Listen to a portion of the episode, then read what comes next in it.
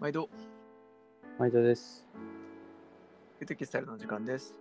パルデムのパタとジュビリーで、お送りします。はい。えっ、と、今日はですね、あのー有名なお店、マリメッコうん、について、まあ、もともと詳しいわけじゃないので、ちょっと、あのうん、ー調べて、気づきみたいなところをね、共有したいなと思うんですけど、マリメッコはどうですか買ったりするときってありますか服とか小物とか。そうですね。リュックとか、ああ、リュックね。結構使ってる人多いですよね。ね、多いよね。うん。俺も持ってた。子供いると荷物いっぱい入っていいんだよね。ああ、確かに。そうそう。とか ね。うん、うあん。あと、うん、やっぱりあの花柄のプリントは結構、ね、可愛くて、うなんん。か、あったかな。あのうん、なんかあったと思うっていう感 じ。なんかあの、玉がめちゃくちゃ大量に集結して、なんかストライプというかボーダー状になってるからがああって、でめっちゃ好好きなんですよね。ああ、ああ、ああ。うんほぼ塗りつぶされるぐらい玉がなんか集結しまくってる。あれ、そんなんあったっけえー、すごいな。結構やっぱり強烈な柄が特徴な、うん生地だったりとか小物だったりとかっていうのを展開してるうかん。なと思うんですけど、うん。えーっと創立は1951年うん。に、うん。えーっとフィンランドで生まれたブランドですね、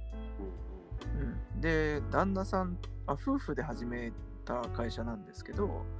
旦那さんがもともと生地のえーっとテキスタイルメーカーの人なのかな多分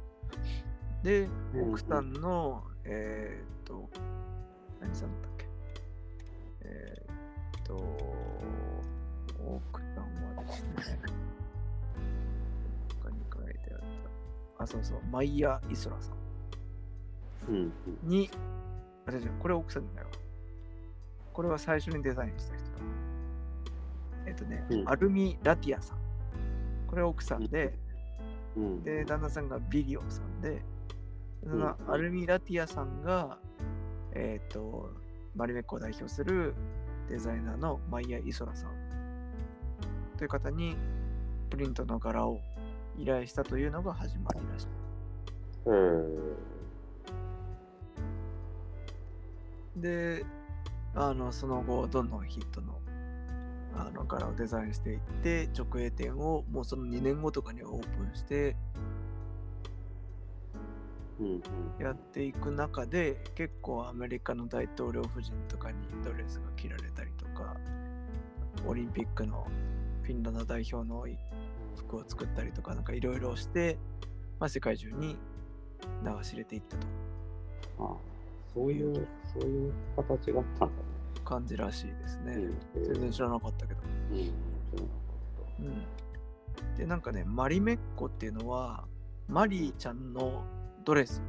みたいな意味なんですってフィンランド語。とうん。でなんかもう創業当初からその女の子のため女子のためのなんかこうう、ん。デザインみたいなところにやっぱり注目されてるのとうん。注目というか着目して、えっとクリエイティブを作ってるっていうところもあったので、ういやなんか、さっきジュビリーさんがポロッと言ってたいやリュック子供がいると助かるんだよねっていうのは結構なんか的を得てるというかなんかブランドのその考えてるところとかにうん。うん。うん。うん。通じてるのかなというか、そう、お母さんに話うん。ねみたいなところで、うん。ううん、ん結構うちもすごいいっぱい買ってるわけじゃないけど、やっぱりなんか、お母さん、子供できた人になんか贈るものとかで買ってみたりとか、あ、そう自だ分。ねのそうだね母親にそう送ってみたりとか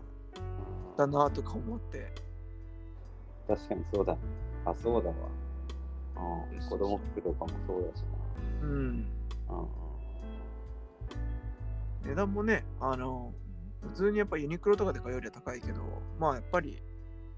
パッと見て周りめっこってわかるし、あねうんなんかその割にはすごい高すぎるわけじゃなくて、なうんんうかん絶妙なうんラインをいってる感じですよね。プレゼントするのにちょうどいいみたいそうそうそう、そういう感じ。な。あのそう自分で買うかっていうとちょっと派手だったりしてとかあるかもしれないけど、プレゼントするにはやっぱね、可愛いし、お値段もこう安すぎるものではないし、かといってね、頑張りすぎてないから、あのお返しする方もこう楽というか、うんね、うん、こ